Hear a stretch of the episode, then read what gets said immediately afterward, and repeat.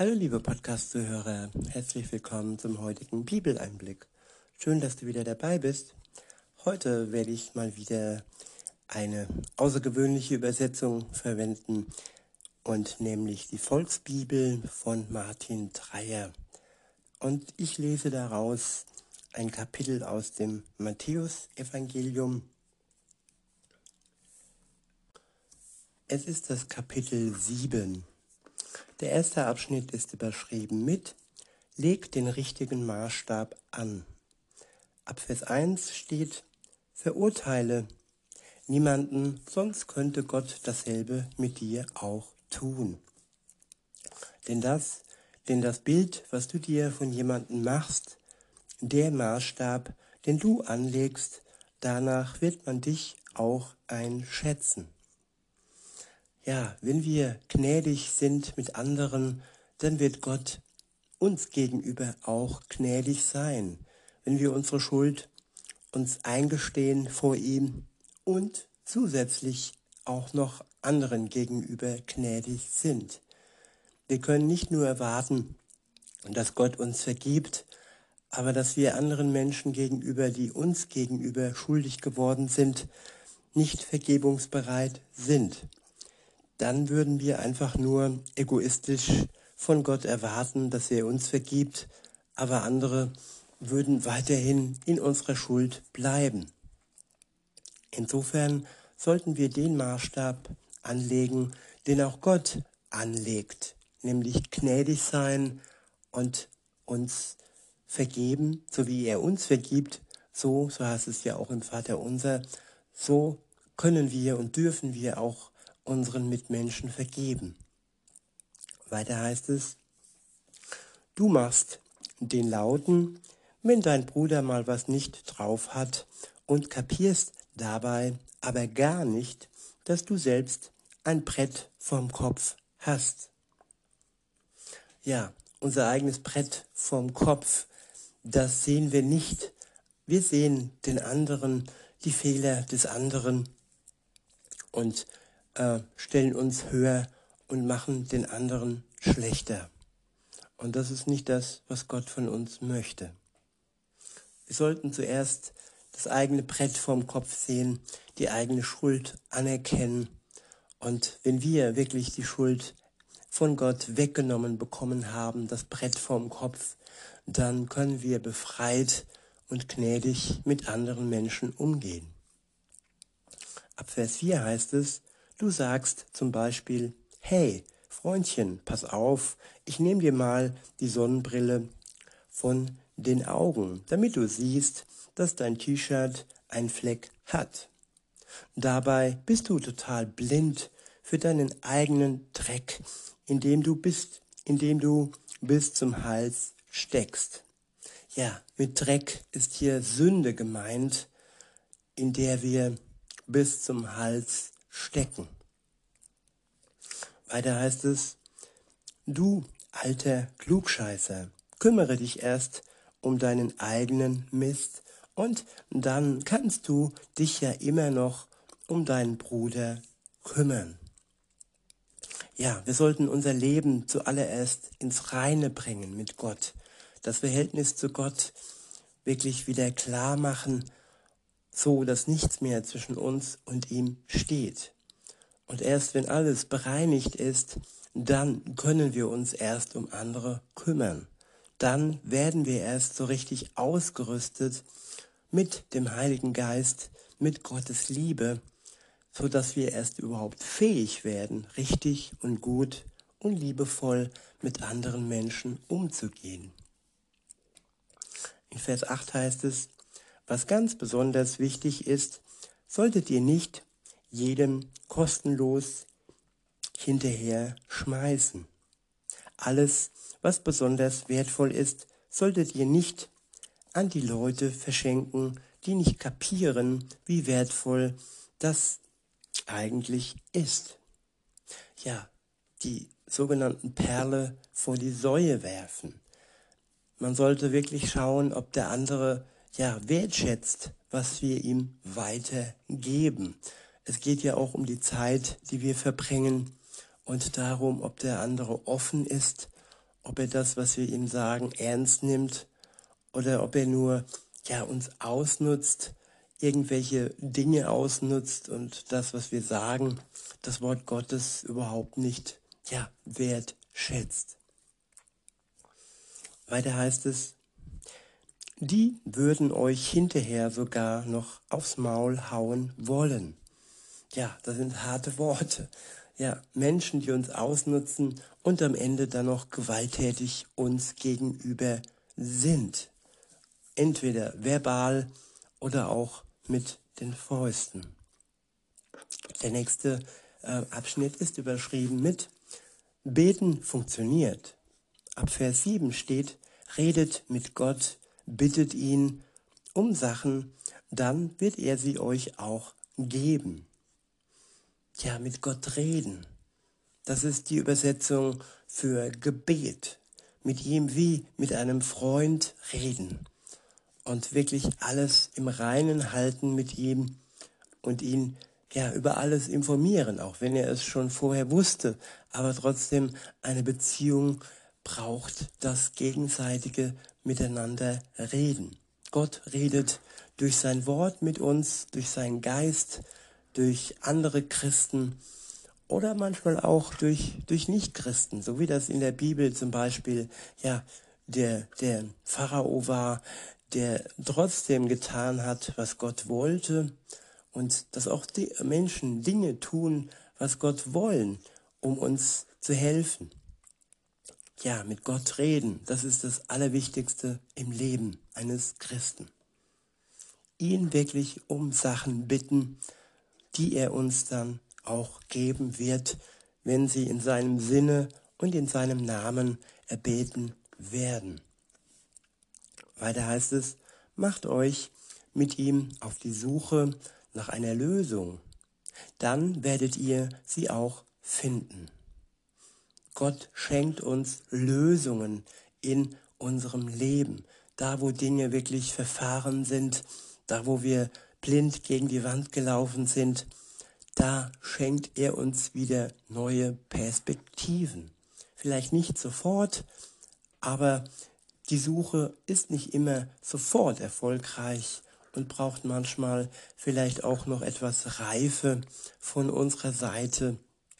Aber wer sucht, der wird finden. Das steht fest. Weiter heißt es, klopft bei Gott an, denn, denn wird er euch auch die Tür aufmachen. Ja, wenn wir bei Gott anklopfen, dann ist er da für uns. Er hat keine, ja, Sprechzeiten, er hat keinen Ruhetag, er ist immer für uns da. Immer wenn wir bei ihm anklopfen, dann wird er uns seine Tür öffnen. Wir werden nie vor verschlossenen Türen stehen, vor einer verschlossenen Tür stehen, denn Gott hat immer ein offenes Ohr für uns und vor allem auch ein offenes Herz für uns. Weiter heißt es in Vers 8, denn wenn jemand etwas von ihm haben will, bekommt er es auch. Er bekommt alles, was gut für ihn ist. Nur das, was gut, was ihm gut tut und das, was der Liebe entspricht, das wird er uns schenken. Weiter heißt es, und wenn jemand etwas bei ihm sucht, wird er es auch finden. Genauso wird Gott auch demjenigen, demjenigen aufmachen, der an seine Tür klopft. Wenn ein Kind seinen Papa um ein Toastbrot bittet, wird er ihm dann ein Stück Pappe geben? Und wenn ein Kind buntes Matis haben will, wird er ihm dann Rattengift andrehen?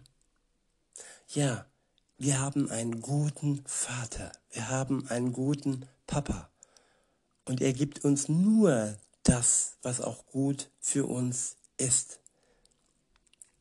Weil da heißt es, also, wenn selbst Menschen, die oft so fies und brutal sind, ihren Kindern das Beste geben, was sie haben, dann wird der Papa aus dem Himmel euch doch erst recht richtig krasse Sachen geben, wenn ihr mal bei ihm anfragen würdet. Ja, wenn wir das würden, wenn wir ihn bitten würden, das ist immer die Voraussetzung. Wer, wer bittet, dem wird gegeben. Nächste, der nächste Abschnitt ist überschrieben mit die goldene Regel.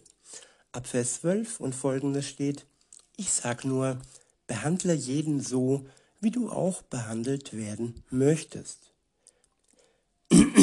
Das ist die mega kurze Zusammenfassung von allem, was Gott bisher zu den Menschen gesagt hat. Ja, respektvoll, liebevoll und nicht unverschämt, verlogen. Einfach so, wie wir uns selber wünschen, dass andere Menschen mit uns umgehen, so dürfen wir und können wir mit Gottes Hilfe auch andere Menschen behandeln. Der nächste Abschnitt ist überschrieben mit welche Richtung. In Vers 13 und folgende steht, Geh nicht einfach den leichten Weg. Der Weg zum Himmel ist keine Autobahn, die breit genug ist und auf der man bequem fahren kann. Wenn ihr den bequemen Weg nehmt, wie das die meisten tun, dann rennt ihr leicht ins eigene Verderben. Die Abfahrt in Richtung Leben ist dagegen so eng und steil, dass man sie nur sehr schwer fahren kann. Darum fahren dort nur so wenige. Ja, der Weg zu Gott, der Weg zu Gott ist schmal und er ist unbequem. Aber es lohnt sich, ihn zu gehen und sein Ziel ist ewige Erlösung, ewiger Frieden, Liebe und kein Krieg, kein Leid und keine Tränen mehr. Das ist das Ziel für die, die den Weg Gottes, die die Abfahrt auf den Weg zu Gott hin wählen. Der nächste Abschnitt ist überschrieben mit Alarmglocken. In Vers 15 steht, passt auf vor den Pseudopropheten, die den ganzen Tag nur Lügen erzählen. Sie tun so, als wären sie ganz friedlich unterwegs, aber in Wirklichkeit sind sie brandgefährlich.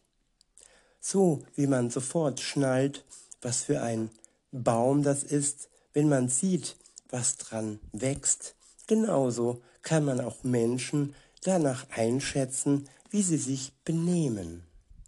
Ja, gib einem Menschen etwas Zeit. Schenke einem Menschen einen Vertrauensvorschuss. So mache ich das auch.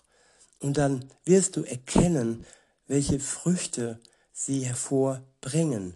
Dann wirst du erkennen, ob sie offen sind für das Wort Gottes oder ob sie dich nur ausnutzen wollen und dir deine Kraft ja aussaugen.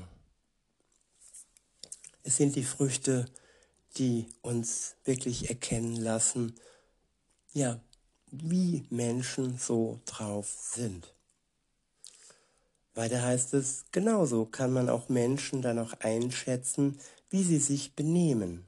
Äpfel kann man auch nicht an Brennnesseln pflücken und Karotten wachsen nicht an Tannen.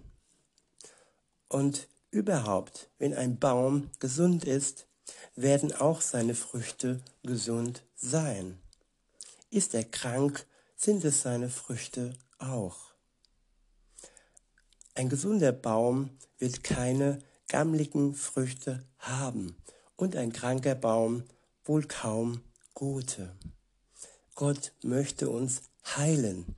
Er möchte unseren Lebensbaum heil machen, so dass wir gute Früchte bringen können. Weiter heißt es, wenn ein Baum es nicht bringt, wird er gefällt, kommt in den Schredder oder wird verbrannt. Und genauso werdet ihr auch erkennen, wie ein Mensch wirklich drauf ist, wenn ihr euch anseht, wie er lebt. Der nächste Abschnitt ist überschrieben mit fromme Labertaschen. In Vers 21 steht, es gibt Leute, die mich immer ansprechen mit mein Chef oder großer Jesus. Aber sie werden nicht automatisch alle dorthin kommen, wo Gott das Sagen hat. Dorthin kommen nur die, die wirklich tun, was mein Papa im Himmel will. Am letzten Tag auf dieser Welt, da wird abgerechnet. Dann werden viele große Reden schwingen und sagen, Mann, Jesus, wir haben doch immer weitererzählt, was du zu uns gesagt hast. Wir waren für dich unterwegs und haben ganz derbe Wunder für dich getan und auch diese bösen Geister aus Menschen rausgeschmissen. Ich werde dann nur sagen, ihr habt doch die ganze Zeit nur euer eigenes Ding durchgezogen. Ich kenne euch gar nicht, haut bloß ab. Tja, da ist der Unterschied, liebe Zuhörerinnen, lieber Zuhörer. Wenn wir unser eigenes Ding durchziehen und vielleicht nur über Jesus reden, aber trotzdem ist das unser Ding. Es ist nicht der Wille Gottes, der in unserem Leben sichtbar wird. Wenn wir uns mit bestimmten Menschen abgeben, wenn wir uns mit bestimmten Hobbys oder ähm, ja, Sachen abgeben, die nicht in seinem Sinne sind und dann so ganz nebenbei noch sein Wort lesen, aber das heißt dann noch lange nicht, dass es dann in seinem Sinn ist.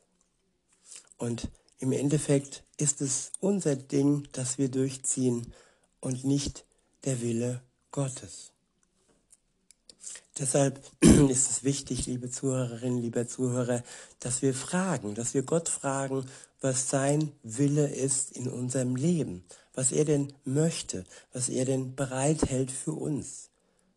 Und das sind nur gute Dinge, gute Wege und gute Ziele, die er für uns bereithält. Er will uns berufen, ganz speziell für unsere Begabungen und für das, was wir seit Geburt und auch durch seinen Geist mitbekommen haben.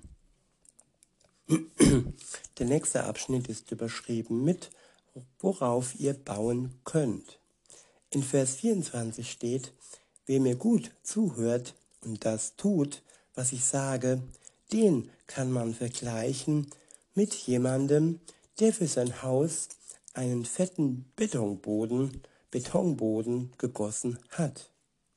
Wenn es dann mal total schüttet oder draußen ein Orkan tobt, wird das Haus nicht kaputt gehen, denn es hat ja ein festes Fundament, auf dem man sich verlassen kann.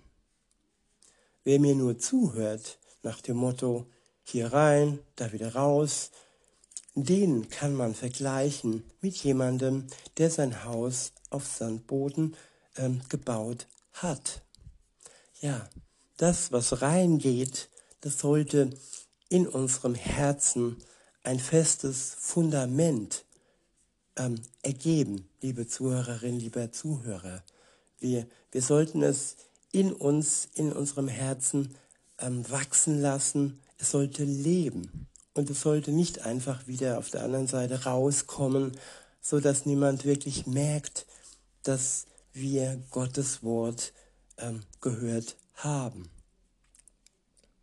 Weiter heißt es, falls man ein heftiges Gewitter, falls mal ein heftiges Gewitter kommt, das Wasser steigt und der Wind ganz heftig wird, dann wird der Boden unterspült und das ganze Haus bröckelt weg. Ja, Jesus möchte dein Fundament sein für dein Haus, für dich, für dein Leben, damit du nicht wegbröckelst und weggespült wirst, wenn dann die Stürme des Lebens kommen. Der nächste Abschnitt ist überschrieben mit Das hat gesessen. In Vers 28 steht, nachdem Jesus mit seiner Rede fertig war, waren die Leute alle total baff über seine krassen Ansagen. Denn was er sagte, strahlte Kraft aus und war nicht nur so ein dünnes Rumgelabere, wie es immer von den religiösen Profis gekommen war. Ja, das, was Jesus sagt, sein Wort strahlt Kraft aus für unser Leben. In diesem Sinne, liebe Zuhörerinnen, lieber Zuhörer, wünsche ich euch noch einen schönen Tag und sage bis denne.